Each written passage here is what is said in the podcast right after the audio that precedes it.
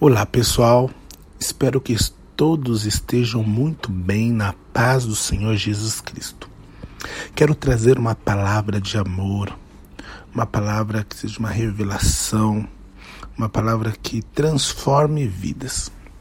Estamos vivendo hoje um período onde, onde procuramos realizações pessoais, cumprimento de sonhos, cumprimento de desejos de alcançarmos sucesso humano aqui na Terra.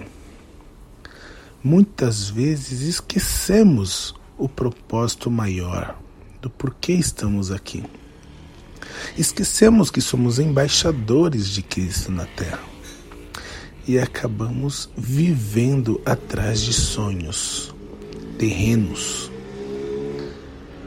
e se o nosso maior objetivo na vida é alcançar qualquer coisa terrena, e quando eu digo qualquer coisa, não precisa ser algo que julguemos errado, mas até uma vida boa, até o bem-estar da minha família é algo terreno.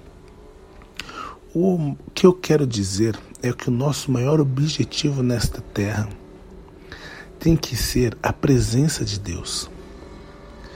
Isso não faz com que não devemos fazer o nosso melhor no nosso trabalho, não devemos ganhar né, o nosso salário pelo nosso trabalho e viver nessa terra.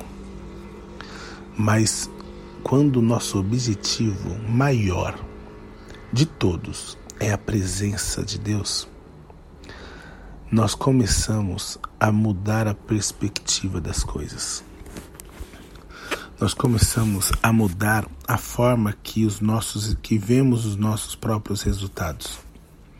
Porque vivemos como se tivéssemos controle da situação. Controle das situações em quais as quais estamos envolvidos e não temos este controle. Se o meu maior objetivo na minha vida é ter uma vida boa, o meu vizinho também tem esse objetivo. E o meu outro vizinho do outro lado também tem esse objetivo. Quase todos temos esse objetivo. O que muda de um para o outro é o método o qual usamos para atingir esse objetivo. Então eu acabo usando Deus para atingir meu objetivo.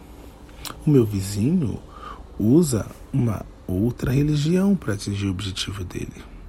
E o meu vizinho do outro lado usa uma terceira religião, um, ou um terceiro Deus para atingir o objetivo dele. Porém, os objetivos são os mesmos. E eu utilizo o Evangelho como um método para alcançar o meu objetivo. E não o Evangelho para viver a presença de Deus e dela extrair a sua vontade e viver essa vontade.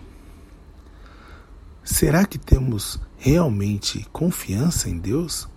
Será que realmente a gente consegue largar as nossas vontades e virar para Deus e falar: Senhor, seja feita a tua vontade na minha vida?